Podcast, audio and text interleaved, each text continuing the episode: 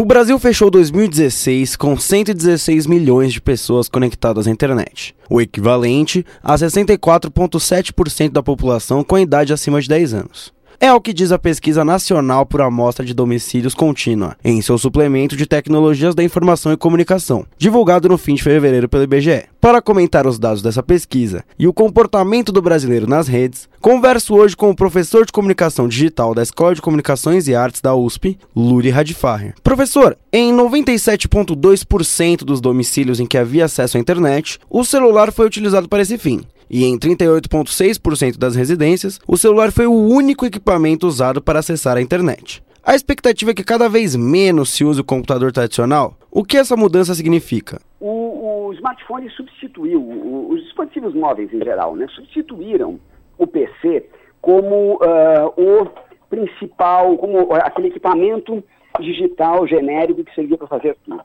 Né? Então, claro que o PC com máquina específica ele ainda tem um grande valor. Você vai ver isso, por exemplo, em.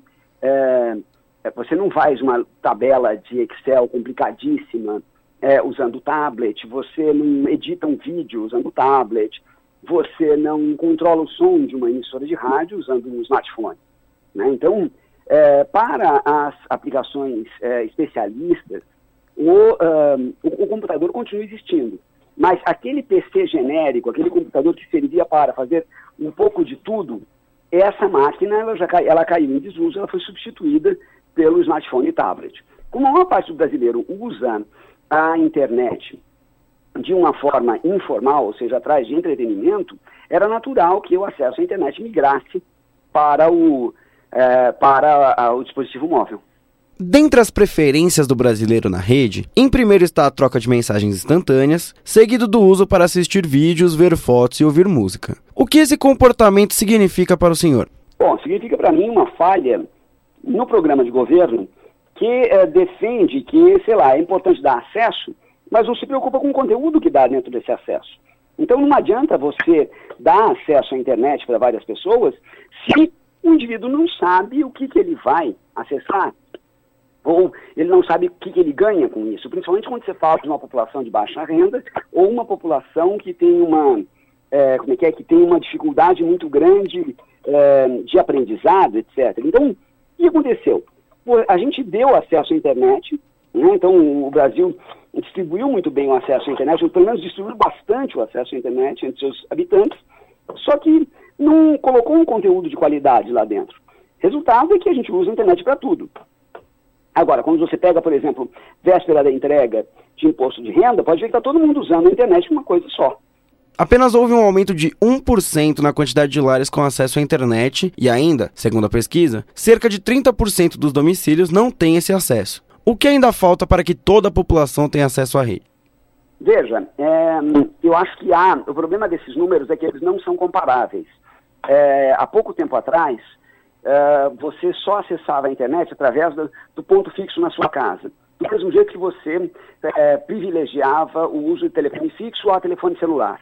Hoje em dia, um monte de gente abandonou o telefone fixo e em casa só usa o telefone celular e muita gente continua usando é, a, o acesso à internet no celular em casa. Então, o aumento de domicílios com acesso à internet não é mais um fator é, tão significativo para a quantidade de gente que realmente acessa a internet. Né? Na verdade, teria que cruzar hoje não só os domicílios, mas também os usuários. Agora, o que, que falta para as pessoas acessarem mais a internet? Falta uma razão. Por quê? Né? Você pega um indivíduo que não conhece ainda a internet, ou não conhece direito a internet, você vai ver qual a imagem que a rede tem. A rede tem imagem de fake news, a rede tem imagem de é, pornografia, a rede tem imagem de golpes, de truques, então, é, a troco do que o indivíduo vai querer acessar a internet? Volta aquela história, quer dizer, a gente dá acesso, coloca cabo em tudo quanto é canto, mas esquece de enriquecer esse espaço com um conteúdo que seja relevante para o usuário. Aí ele não vê por que usar. Mas como fazer com que o espaço das redes tenha um melhor conteúdo? É criar esse conteúdo. Então, quer dizer, você pode, por exemplo, é, gastar parte das verbas que hoje são gastas em é, sistemas de é, alfabetização, de adultos, sistemas de treinamento técnico, segurança, etc. Quase todas as coisas, os serviços de educação à distância, todos eles podem estar em um portal fácil de acessar. Vamos imaginar que hoje você queira, é, sei lá, aprender a fazer uma instalação elétrica ou a, a consertar um cano pingando.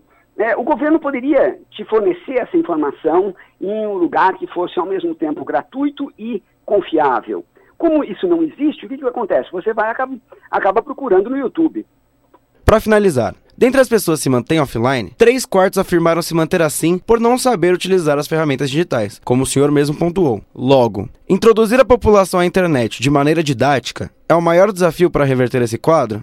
É, e, e pensar também que o indivíduo que não tem acesso à internet hoje, ele está preso no século XIX, porque esse cara vai trabalhar no quê? Provavelmente numa agricultura, pecuária ou pesca de subsistência. Porque quase todas as outras atividades comerciais, elas dependem de uma forma ou outra de acesso à internet. Então, é, é importante, veja, antigamente quando o cara não tinha nada, ele ia dirigir táxi. Hoje, para dirigir táxi, você precisa acessar a internet. Né?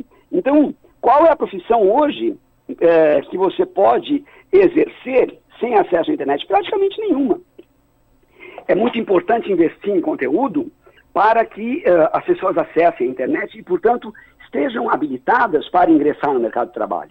Porque quem hoje não acessa a internet, não sabe para que serve a internet, não tem lugar no mercado de trabalho, e aí, portanto, você está criando uma casta de cidadãos de segunda classe para os quais não existe emprego. O professor também fez suas considerações finais sobre o assunto. Só o fato de acessar a internet também não significa nada. Muitas vezes a qualidade do acesso é muito ruim.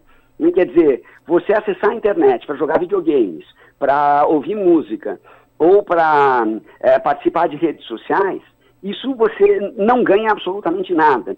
Então, aquela antiga métrica que era o indivíduo tem ou não tem acesso à internet, ela é muito menos relevante do que o que, que o indivíduo faz com o acesso à internet que ele tem. Né? A gente tem que, no futuro, dar acesso à internet a todos, tem, e também tem que é, garantir que esse acesso gere uma coisa produtiva. Senão, o governo vai estar trabalhando para Google, para Facebook.